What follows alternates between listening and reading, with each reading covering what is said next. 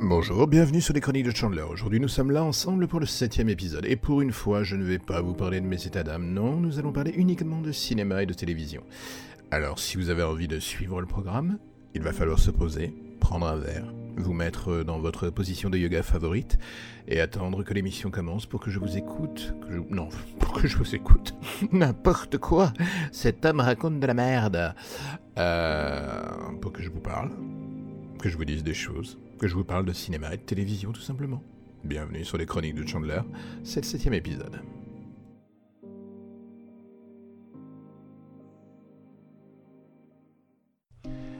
A Million Little Things est une série que l'on verra à tort comme un sous This Is Ce n'est pas forcément faux, alors autant le dire tout de suite, cette série est beaucoup moins fine, c'est un fait.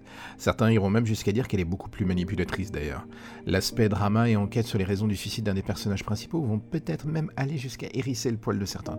Mais la vérité est qu'en passant outre ces différents aspects, il faut bien reconnaître que certains points émotionnels de la série fonctionnent plutôt bien. La base de A Million Little Things tient sur les fondations de l'amitié à long terme. Ces amis que l'on pense capables de nous suivre ad vitam aeternam et dont on se rend compte qu'avec le temps on leur cache beaucoup plus de choses que l'on ne pensait. Des choses qui, avec le temps, finissent d'ailleurs par séparer jusqu'à ce que l'on atteigne un vrai point de non-retour, et ce malgré les apparences.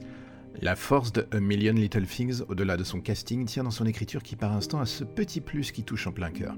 Cela n'efface pas toutes les faiblesses euh, du scénario, certes, mais les aléas inhérents à l'amitié chaotique de ces personnages sonnent vrais. Alors oui, le show a des passages un poil manipulateurs et on pourra lui reprocher son côté enquête et le manque de finesse de certains des flashbacks, mais le comparer uniquement à This serait lui faire une filiation pour le moins toxique. Oui, il joue sur le même terrain marketing, mais je pense qu'en lui accordant un tout petit peu de temps et en mettant sous le tapis certaines de ses erreurs de jeunesse, il y a un vrai potentiel dans ce nouveau show. Mais il faut bien garder en tête une seule et unique chose, et c'est un des points sur lesquels la série fonctionne très bien. Si vous pensiez ne pas verser une larme en regardant ce pilote, on va être honnête, c'est mort d'emblée. Imparfait donc, mais avec un certain charme, et je suis vraiment curieux de voir la suite.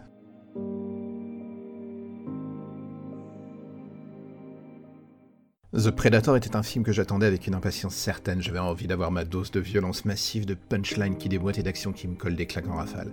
La campagne marketing laissait penser que l'on allait dans cette direction et du coup j'étais chaud comme la braise. le X, c'est que maintenant j'ai vu le film et on ne va pas se mentir, la déception est absolument massive. Comment définir les contours du problème?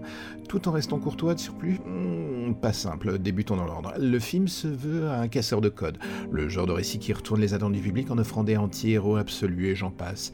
Le hic est que même si c'est le cas en apparence, Sean Black n'en fait strictement rien de ces foutus bon Dieu de héros. oui, ces personnages sont des tarés, des soldats instables, mais ils ne creusent jamais les bases de cette folie. C'est un gimmick narratif assez banal qui se déroule sous nos yeux et très vite on tombe dans la caricature la plus absolue. Un peu comme si on était face à The Expandable en mode premier degré et redneck. Je n'ai rien contre l'humour bas de plafond, loin de là, mais là il y a un souci. The Predator est vulgaire, pénible et répétitif dans sa recherche incessante de la punchline de beauf. Un humour très particulier qui bien souvent tombe complètement à plat. C'est une des plus grosses faiblesses du film, mais pas la seule. L'action est standard, basique et comme beaucoup d'autres films US en ce moment, tout est dans la campagne marketing. Donc en gros, si vous avez vu les bandes annonces, c'est mort. Et comment pardonner à un film Predator de rendre le monstre aussi peu flippant, charismatique ou impressionnant? C'est du toc, du vent, oh mon dieu Du début à la fin, tout ce que Sean Black dévoile devant nos yeux est tellement peu imaginatif, novateur ou passionnant que son film nous fait réévaluer de plus en plus vite le Predator de Robert Rodriguez, c'est pour dire. On aurait voulu que Sean Black abandonne littéralement cette envie de faire dans la vulgarité bas de plafond pour se refocaliser sur le Predator et voir la peur qu'il crée sur ses proies, un peu comme dans le film d'origine. Ici, nous sommes juste dans une mauvaise comédie d'action, un domaine où le style de Sean Black, aussi bien à l'écriture qu'à la réalisation, donne des allures de pétard mouillé, et le verdict finit par tomber assez vite on s'emmerde, on se fout des personnages, on se fout de l'action, et quand les corps commencent à arriver à la morgue, on se rend compte qu'il ne se passe rien à l'intérieur de notre petit cœur. Pourquoi? Pour la simple et bonne raison que quasi tous les personnages sont mal écrits, fatigants ou juste antipathiques. On n'attend qu'une seule et unique chose, que le prédateur arrive et les massacre sans la moindre pitié. Mais là encore, tout est dans la bande-annonce, et quand on découvre la chose sur grand écran dans son intégralité, on est frappé par la vacuité absolue de l'ensemble. The Predator de Sean Black promettait du cool, du gore et de retourner les codes de la culture pop, tout en revenant aux bases de la saga. La vérité est qu'il est tout aussi creux et indigeste que les nombreuses mauvaises suites qui ont suivi le chef-d'œuvre à l'origine du mythe.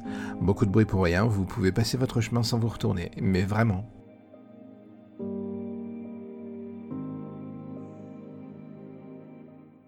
Godfriend and Me est la petite série sur laquelle je n'aurais pas parié un copec et qui pourtant, en bout de course, se révèle être une surprise absolument délicieuse.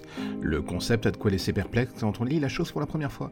Le fils d'un pasteur remet en cause l'existence de Dieu et jette les bases de sa foi aux oubliettes. Dans son podcast, il nie l'existence même de Dieu et vit sa vie au gré du vent, du moins jusqu'à ce qu'un jour, après un de ses shows, Dieu l'ajoute en ami sur Facebook et l'aiguille vers des gens à sauver. Et oui, alors là, le pitch de départ est plutôt casse-gueule. On va pas se mentir. Je dis pas faux du tout même, mais les plus vieux se souviendront d'une série qui se nommait Demain à la une. Et là, quand je vais dire ce titre, ça va vous faire dans l'esprit. Et oui, car cette série utilisait la même base, sauf qu'à l'époque, le héros Kyle Chandler recevait le journal du lendemain sur le pas de sa porte et se démerdait tant bien que mal ensuite pour sauver les gens en danger. Godfriend and Me marche dans les mêmes pas et update le cœur de l'histoire avec les avancées technologiques de l'époque. La beauté de la chose est qu'à aucun moment la série ne perd le nord ni la force émotionnelle que l'on attend d'elle. Que ce soit dans ses personnages principaux ou secondaires, on est surpris devant la fluidité de l'ensemble. Le pilote accomplit un numéro de voltige assez fabuleux, posant les bases de la série et en cochant toutes les cases du mélo, sans jamais devenir trop pompier et chiant. En un épisode, que ce soit du premier au dernier rôle, on s'accroche à cette chorale de personnages, pour le moins hétéroclites, qui se rassemblent autour d'une quête qui les dépasse. Rassurez-vous, la série n'est pas un cours de catéchisme ambulant. C'est avant tout une comédie et un drama, mais cela ne l'empêche jamais d'être aussi bonne sur le fond que la forme. Elle n'oublie jamais que ce qui fait la force de son édifice, c'est la solidité de ses personnages. Ils sont imparfaits, attachants, humains jusqu'au bout des ongles, et on les adore vraiment du premier coup d'œil. Godfriend Me est la mise à jour de Demain la une. La même finesse et humanité se dégagent des deux séries. C'est assez rare de voir un show de ce genre sans la moindre forme de cynisme ou de sortie de route à base de références plutôt pop et obscures ces derniers temps. Non, ici, nous sommes juste devant quelque chose de simple, touchant et diablement efficace. Je croise les doigts pour que le public accroche et que cela n'explose pas en vol. Alors voilà, c'est la fin du septième épisode, et si vous me suivez depuis le début des aventures de ce podcast, vous avez dû vous dire Mais où sont passés les scratchs, la classe américaine, le côté bruyant de l'ensemble? Eh bien, pour être honnête, j'avais juste envie de faire un truc plus calme, plus posé, serein, et qui ne va pas vous agresser l'oreille comme un témoin de Jéhovah sonnant à la porte de bon matin. Est-ce que la chose est une réussite? Je ne sais pas, vous de me le dire d'ailleurs, n'hésitez pas à me faire des retours, tous les conseils sont bons à prendre. Ceci n'est qu'une évolution du podcast et je suis certain qu'il y en aura encore plein d'autres dans les semaines et les mois à venir. Rien n'est figé dans le béton à l'exception d'un cadavre de la mafia. Je vous écoute, j'écoute mes envies, j'adapte, j'évolue et on verra bien de quoi demain sera fait. C'était le septième épisode des Chroniques de Chandler et j'espère que vous serez encore là une fois pour le huitième, neuvième, dixième et tous les numéros qui suivront après. En attendant, vous pouvez me suivre sur Twitter où mon nom est Chandler, je ne mords pas sauf les soirs de pleine lune. A bientôt et j'espère que vous serez toujours aussi géniaux.